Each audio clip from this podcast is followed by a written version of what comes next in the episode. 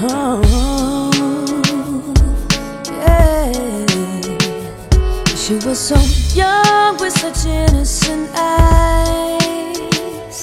She always dreamt of a fairy tale life and all the things that your money can't buy. And she thought that he was a wonderful guy. And suddenly things seemed to change. It was the moment she took on his name. He took his anger out on the face. And she kept all of her pain back away.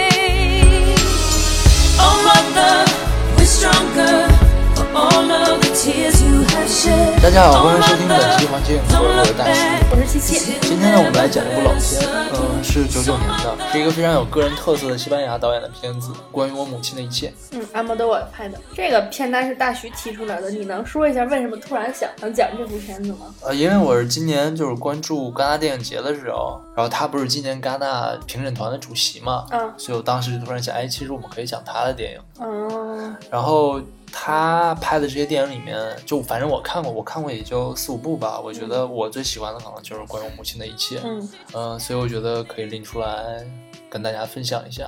那么你也是刚看完，你有什么感受吗？就有是什么新鲜的感受吗？ 就是很喜欢。嗯，他这里面所有他对于女性的这种表达，让我觉得就很好，是我近一两年看到的女性电影里面，这个女女性形象的生命力是最鲜活的。反正我一直觉得，就是阿莫多瓦拍的这些呃片子里面，女性的角色都都挺鲜活的，而且都挺顽强的对他不是说他这部片子主要表达的是女性承受痛苦的能力吗？啊，是吗？嗯，我也觉得女性是一种比较耐蹉跎的动物，男性不行是吗？就是过刚易折嘛，还是易折？我就在承受打击下面，女性可能就是恢复的快一点，就比较比较像小草一样，就比较耐蹉跎。也许吧。然后这部片子也是一个嗯非常纯粹的女性主义片子，首先就是从最从曝光率最高的奖项来说，他当年得的是奥斯卡的最佳外语片，嗯然后当年呢也在英国学院奖里面斩获了就是呃最佳非英语片，然后当时还得了戛纳电影节的最佳导演奖，呃还有凯撒还有法国凯撒奖的最佳外语片，所以当时这个片子我觉得应该影响力还挺大的，嗯虽然那个时候。嗯呃我们还都比较小，并不 并不了解这些东西。哎，你对阿莫多瓦这个导演的了解是从哪部片子开始？哎，好像就是这个片子，啊，是吗？哎，我想想是不是啊？我看过他第一个片子，应该是《回归》，就是佩内洛普·克鲁兹的那个嗯啊。当然，这里面其实也有他。我当时就是觉得那个他挺好看的，嗯然后当时这个片子反正也还挺有名的嘛，也就看了。然后后来我是看这个片子得了奥斯卡，然后我觉得嗯，要不再从这个片子看一下吧。然后看完之后我就觉得啊，真好看。而且我觉得就是这个片子把女性的，的确是我觉得把那种女性的那种坚韧表现的非常的入木三分。嗯，就是女性形象都太美好了，嗯也有很多人说这是在阿莫多瓦的电影里面最喜欢的嘛。啊是吗？嗯，很多人都那么说。这个片子我觉得挺深刻的。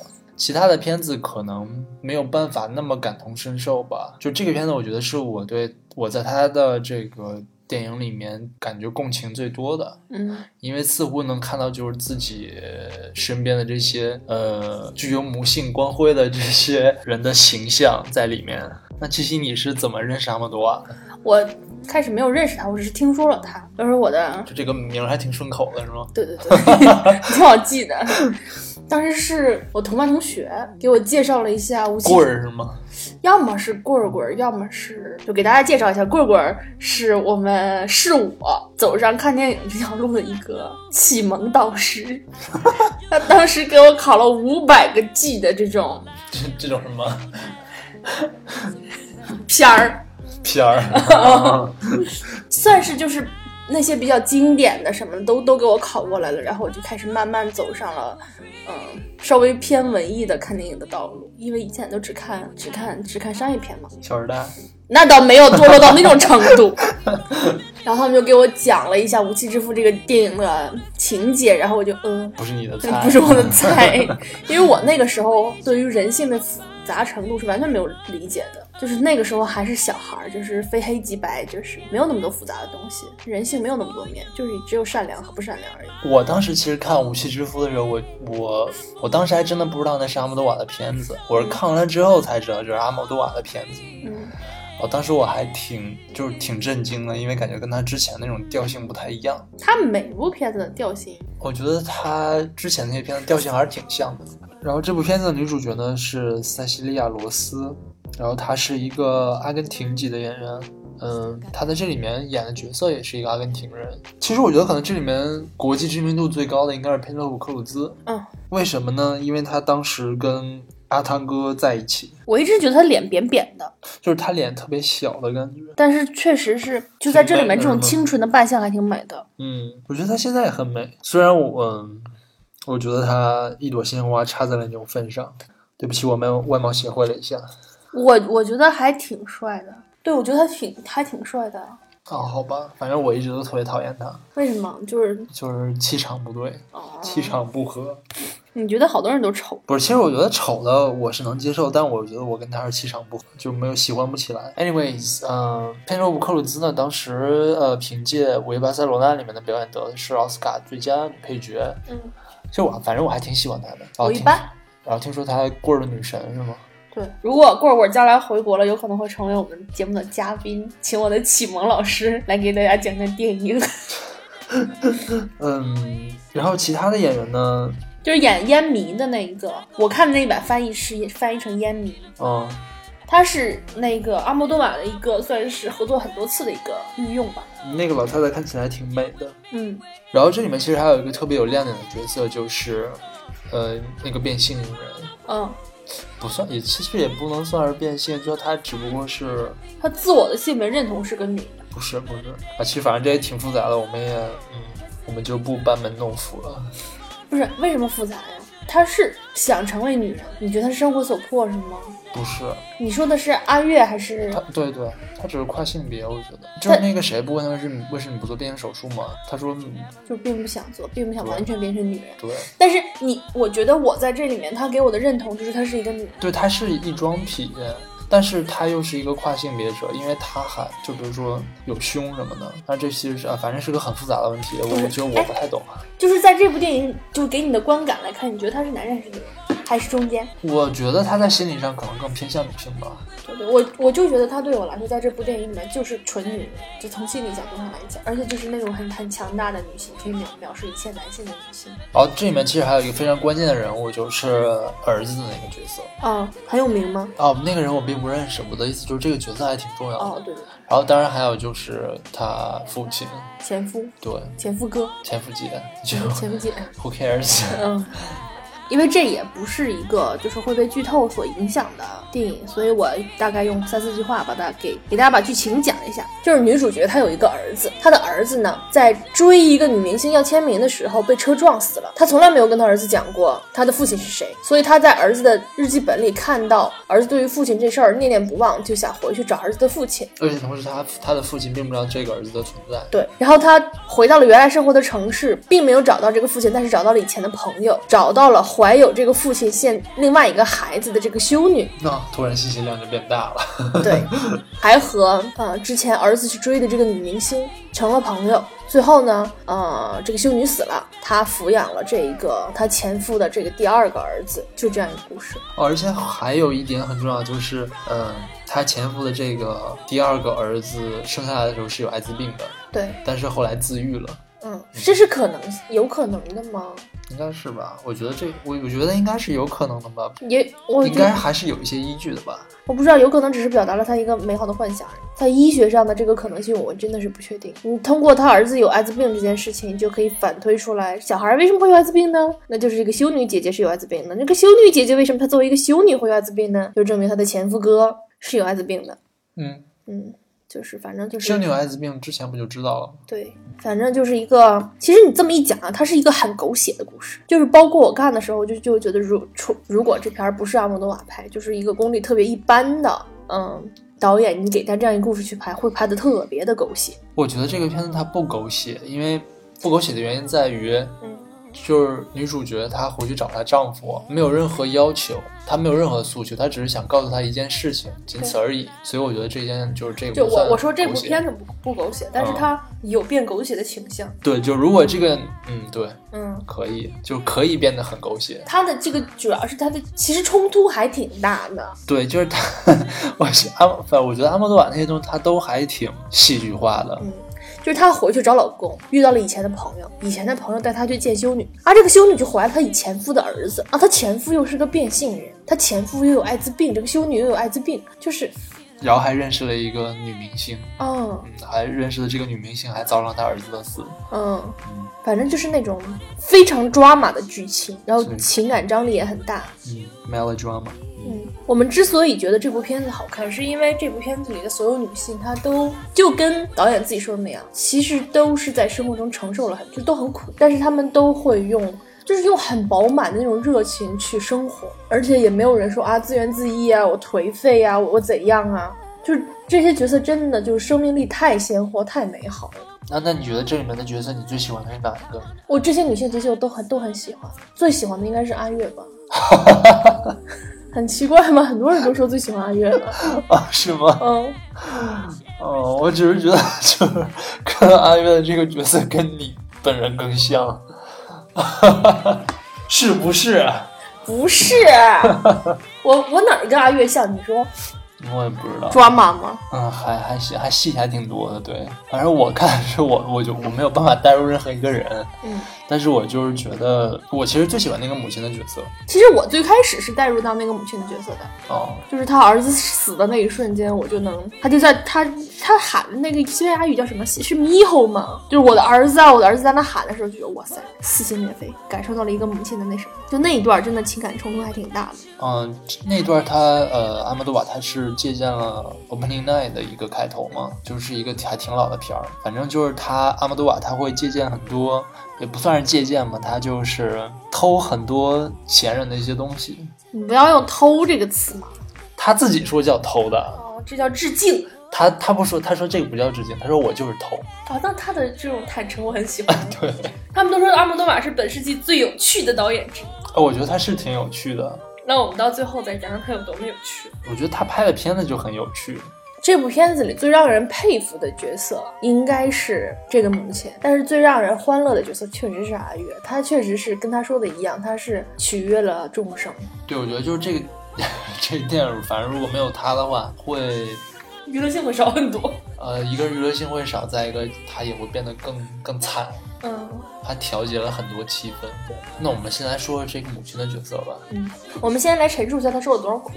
嗯，好，呃，以他的这个人生履历说起吧，呃嗯就是他年纪轻轻，然后就嫁了，嗯，嗯，然后这个结婚一年老公就走了。对一出去打工为名，嗯，对，去巴黎嘛，然后等他后来就了，然后杳无音讯。啊，对对对，然后所以他就去巴黎找她，嗯，找她之后发现老公变成了多了两只乳房，对对对，然后然后她竟然忍了，她觉得多了两个乳房也没有什么呀，还是我的老公啊！啊，我觉得这这脑洞也真是醉了，年轻嘛，嗯，就是觉得自己还是爱他的，还要跟他一起过，然但是她后的老公好像自己出去勾三搭四，然后回家还大男子主义，啊，对对对，这是神经病！啊我就这超不能理解。我跟你说，在她老公这个角色出现之前，我一直对这个角色充充充满了憎恶，哦，直到看到了一张那样美艳的脸，呵呵，就是我我实在是不能理解，就是。可能当时就是颜控，然后所以一直没有离开他。，对对对，哎但是我觉得这种人是存在的，就是我在外面花天酒地，我我我大男子主义，你你就足足不出户，你得我觉穿得他肯穿定特是存别保在守，的啊，啊啊，就特别 make sense。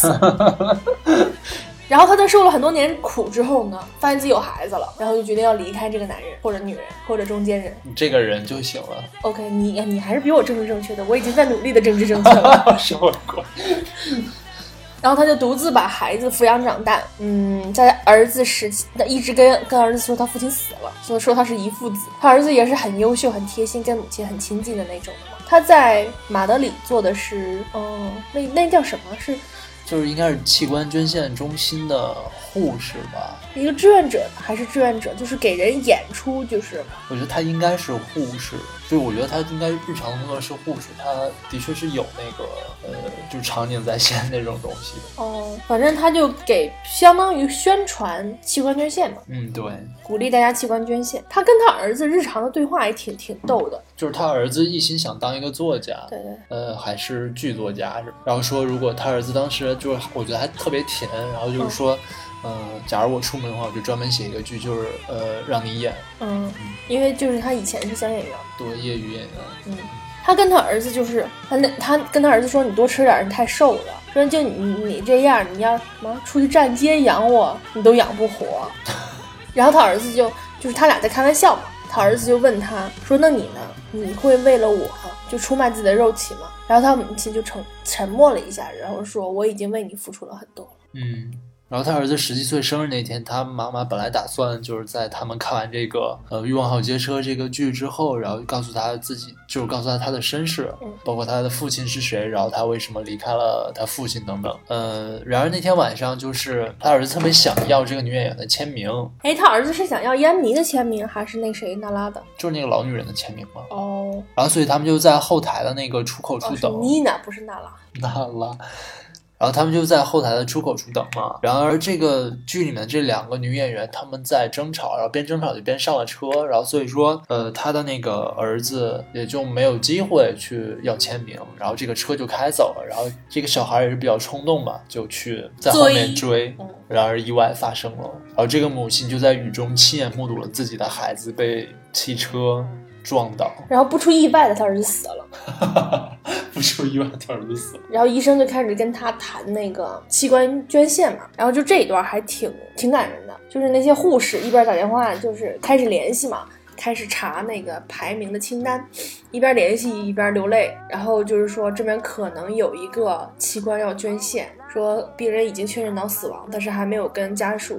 就征得同意，然后那边就问说说是谁，然后那护士就说是马努埃拉，他说哪个马努埃拉，就是我们那个什么我们的那个马努埃拉，对对对，就是这一段还挺，就是那种很很命运很讽刺那种感觉。就其实还是非常 melodrama 嗯，后来他又去看了一下，被捐献者，对对，就是其实那一段我不太舒服，就是那个人一边出院一边说，就是很很得意洋洋的就在那说啊，这是一颗十八岁的心脏，就他很有力的那种感觉，就就是感觉是不敬的，对嗯对对，对，是你也你也有这种不舒服的感觉是是吧嗯？就是你完全没有感恩的那种感觉，就就是也没有完想全到被物化了，对，就也没有想到这是另外一个生命的逝去，给了你这种第二次机会，只想到了这是一个嗯这是一个心脏，对，嗯而且是年轻的十八岁的嗯哟。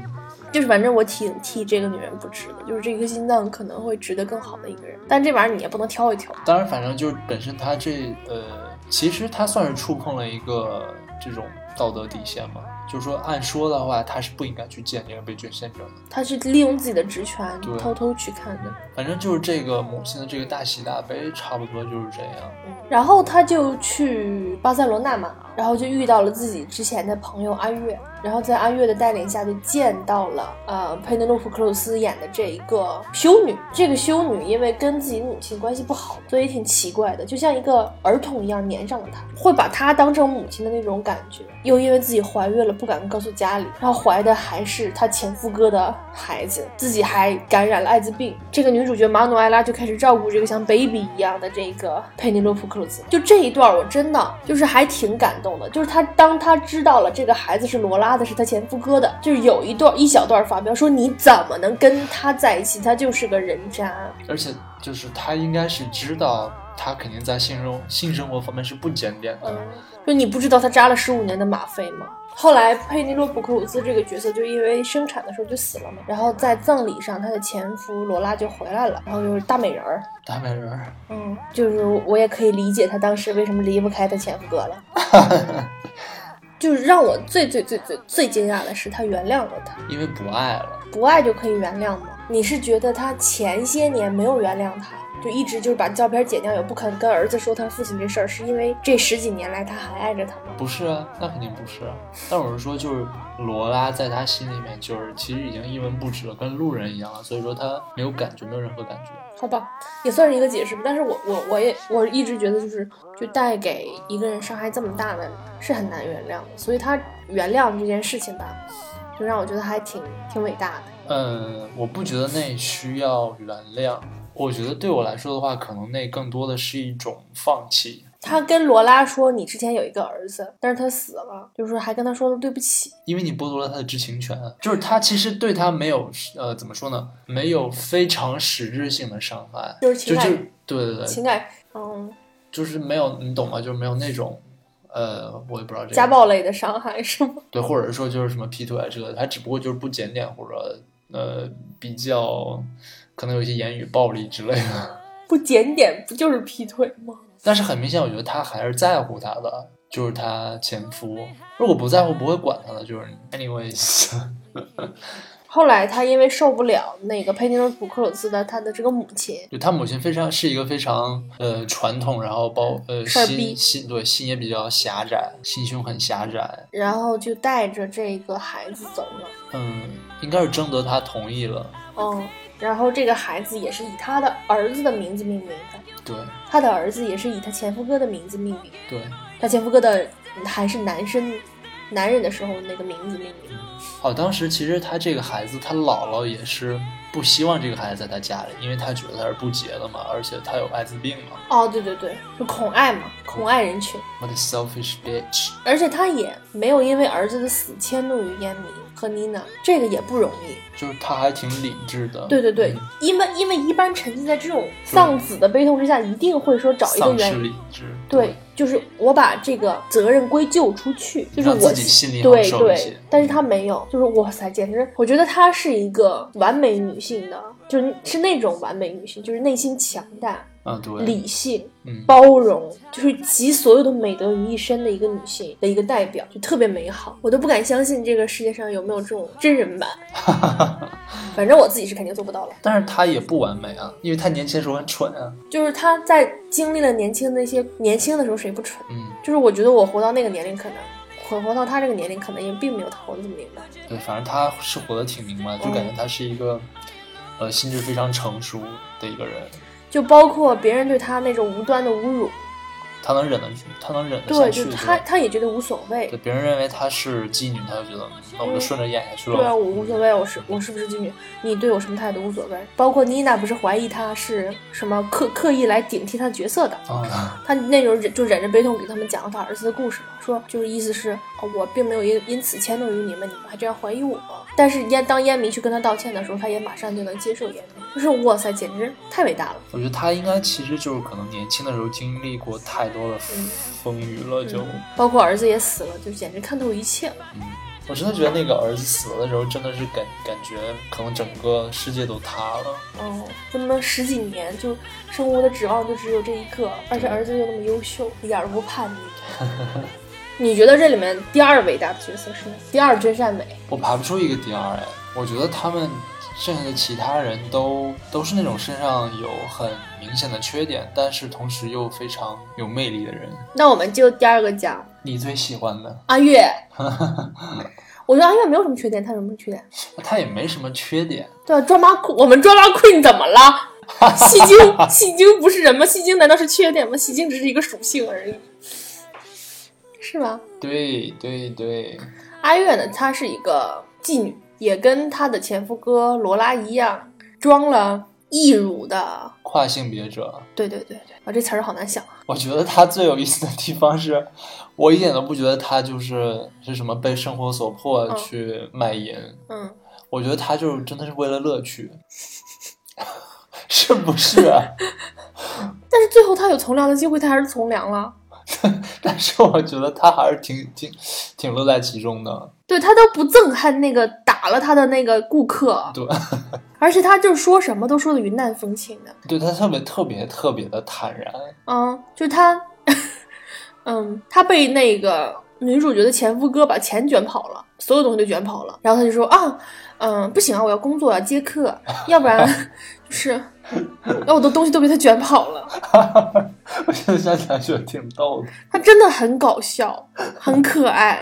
的， 是然后在这样一扭一扭，说他们，嗯，说什么啊？我们去这种地方啊就应该穿什么什么样的衣服？穿什么衣服啊？什么牌子？ Chanel 吧？ 哦，是吗？我知道提到 Chanel 来说，但是他们翻译的不是 Chanel，我、啊是吗我看那版翻译翻译的还挺奇怪的，台湾人翻译的吧？ 我不知道啊。但是他穿的那个风格好像真的是 Chanel。然后那个女主角就问他：“哎，你穿的这个是真的吗然后呢？”？说：“当然是假的了，我哪有钱花在这个上面？我要整容之类的。” 我们觉得阿月最闪光的一段儿就是她去救场，就是他们不能演出，她去救场的一段。啊，那个好逗呀！嗯，就整个一个嗯 stand up comedy 对，而且她就是单口相声，完全自嘲的那种方式，把自己的我们看看起来像是伤口的样的东西，嗯，就展现给大家，用一种很幽默的方式。这种人就是就是天生就带戏，就身上自己自己就有戏，嗯，我还有一个最喜欢的桥段，就是因为组里剧组里的人知道他是以前是做那一行的嘛，嗯就有那个傻逼、啊，那个傻逼呵男呵的哦那个男的叫马里奥吧，不知道，说过过来说你帮我吹一下，然后阿月说我已经不干这一行了，就是特别就无所谓的那种，就是他对于性的这个态度还挺挺洒脱的嘛，也并没有觉得被冒犯或者怎么样，或者我已经不干这行，但是那个男的还是傻逼呵呵说啊不行，我已经欲火中烧，就是那一段儿就是他俩人那种，就一个傻逼和一个聪明，就是一个傻逼男人和一个聪明女人之间的这种对比，简直了。其实我觉得《阿莫多瓦》这部片子，它有这部片子它有一个相对来说没有那么好的地方，就是它会通过贬低另外一个群体来去捧另外一个，就比如说贬低女性、比贬低男性、捧捧女性这种，就它这里面的男性都都不是很就不是很正面的角色，除了那个孩子，嗯，因为他是还没有成年嘛嗯，他可能觉得小孩儿是好的，男人就是傻逼的。你看，就他前夫哥算是里面一个偏男性的角色，嗯，是是这样一个人嘛，就是就对老婆也不好，嗯，还偷朋友的钱，就感还还吸毒，感染艾滋，还去勾引修女，就跟人乱搞。我觉得是这样，他他前夫跟那个阿月他们俩应该算是一类人，所以他还是有一正一负的，嗯，然后再就是马里奥，那个傻逼呵呵的，嗯再就是修女的父亲，就是老年痴呆了嘛。嗯，对。就是这里面没有什么正面的男性角色，但是也有很也有负面的女性角色啊，谁？就比如说修女他妈呀，就是修女她妈是一个半负面的角色，你觉不觉得？我觉得她挺负面的。她去看过孩子之后，就是所表现出来母亲的那种担心呐、什么的，还是真实的。而说到这里，你觉得这部这部片子的片名就关于我母亲的一切，这个我指代的是谁？这肯定是他死去的那个孩子，啊，我觉得不是，那是谁啊？我我觉得就是是指代的所有人，她想表达所有就是所有的母亲，因为这里面有一二三三个母亲角色嘛。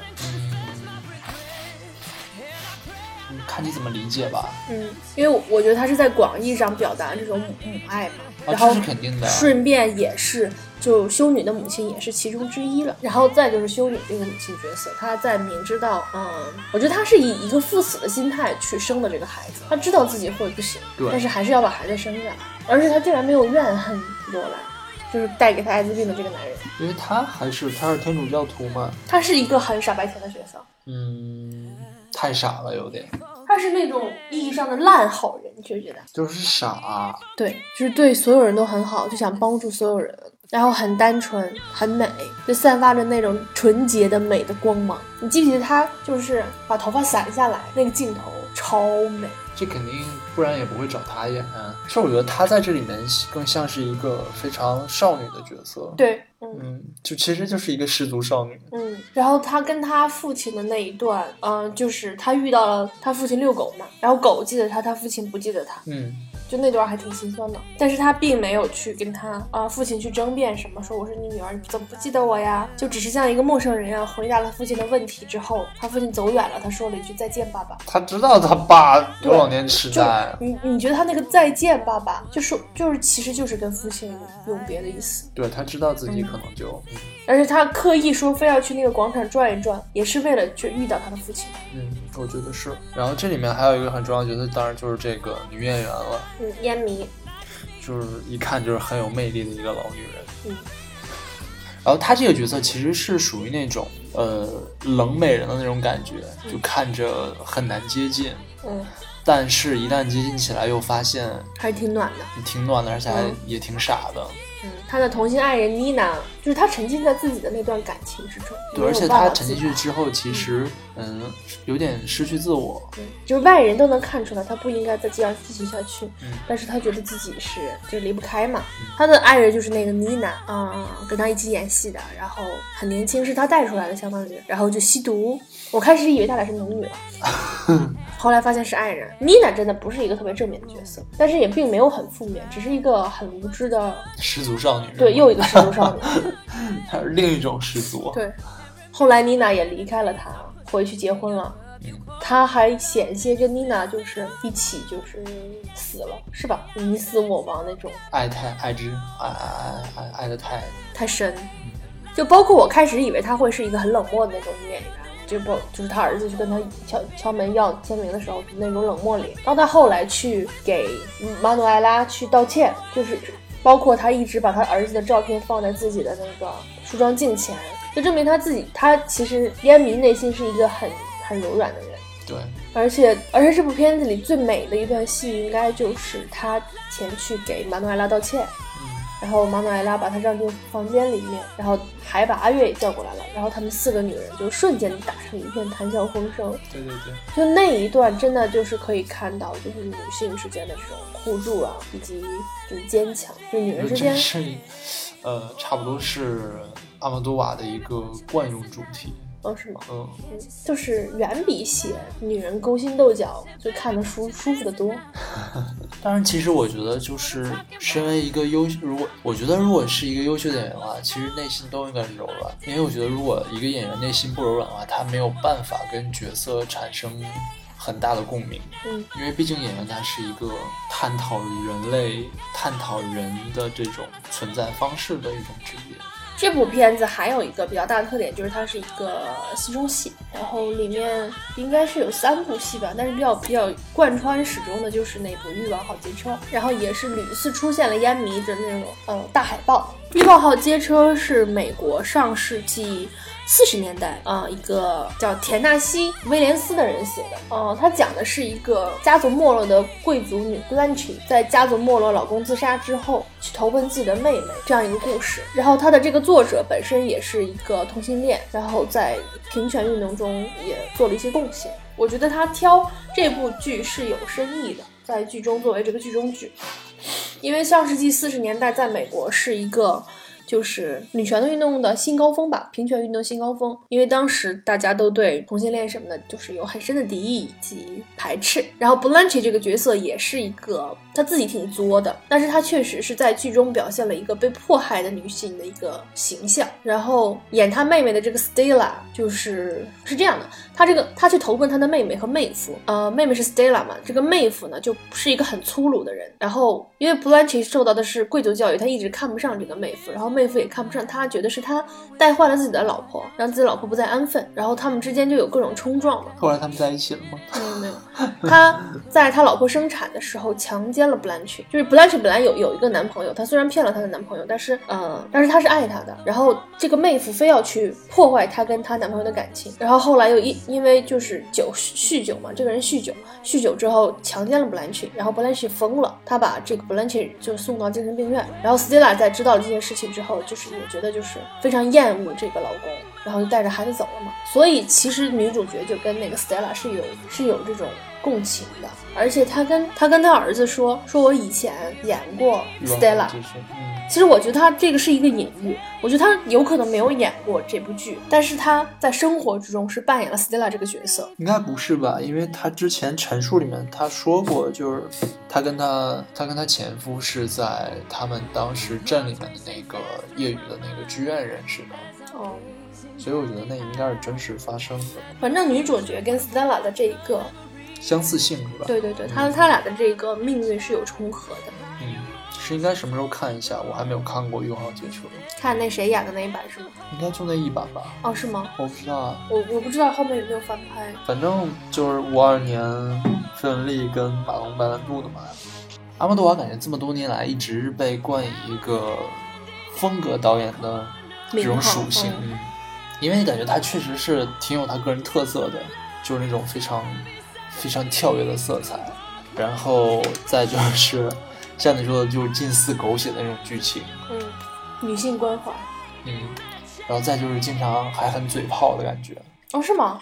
他都说啥了？就是不是说不是说那种吐槽型的，是那种就是非常快言快语的那种。嗯当然，其实我觉得她可能最最值得关注的地方就是她塑造了非常多可爱的女性形象，嗯在这部片里面，在在这部片里面有就是非常集中的表现。嗯我觉得她还有一点非常有意思，就是她特别喜欢，呃，用一些嗯比较俗套的东西。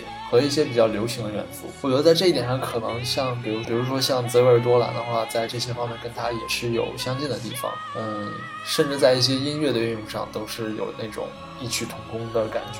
我觉得除了阿莫多瓦之外，我很难再想出别人他的镜头下会有这种女性角色，就是他们受了很多苦，就是别人镜头下可能会有那种就是受了很多苦，但是很坚韧，但是不会这么阳光且乐观。但是从另一方面来说，呃，你觉得就比如说把女性都塑造成这种在困难当中的这种幸存者的话，从某种程度上来说，是不是也也没有把女性作为一个平等的对象来看待？就是她没有一个，你懂我的意思吗？我懂，就是嗯，但是设置困境不是电影的一个通常手法，嗯，对，所以我觉得没有特别大所谓吧，就是他没有必要去表现那些就活得很快乐的那种女性，那样就就没有力量感了吧。